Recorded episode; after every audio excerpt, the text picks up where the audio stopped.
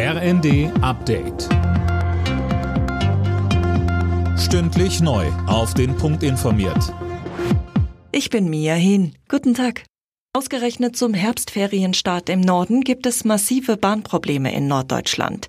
Der komplette Fernverkehr ist aktuell eingestellt. Mehr von Lukas Auer. Nach Angaben der Deutschen Bahn ist der Betriebsfunk ausgefallen. Betroffen sind alle ICE, IC sowie EC-Züge, die durch Niedersachsen, Hamburg und Schleswig-Holstein fahren. Reisende sollen sich unbedingt im Internet oder per Telefon informieren, ob ihr Zug fährt, bevor sie sich auf den Weg zum Bahnhof machen. Wie lange es dauert, bis der Schaden repariert werden kann, ist aktuell noch unklar.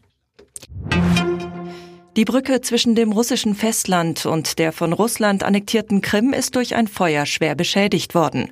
Offenbar brennt ein Treibstofftank am Ende eines Zuges. Über die Brücke wird auch Nachschub für die russischen Invasionstruppen transportiert.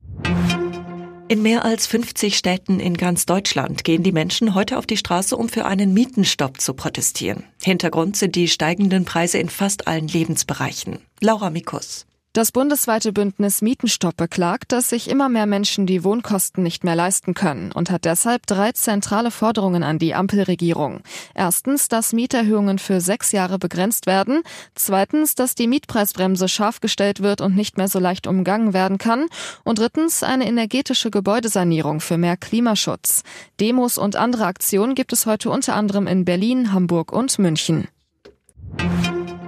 Zum Wahlkampf Endspurt in Niedersachsen wird am Nachmittag Kanzler Scholz in Hannover erwartet.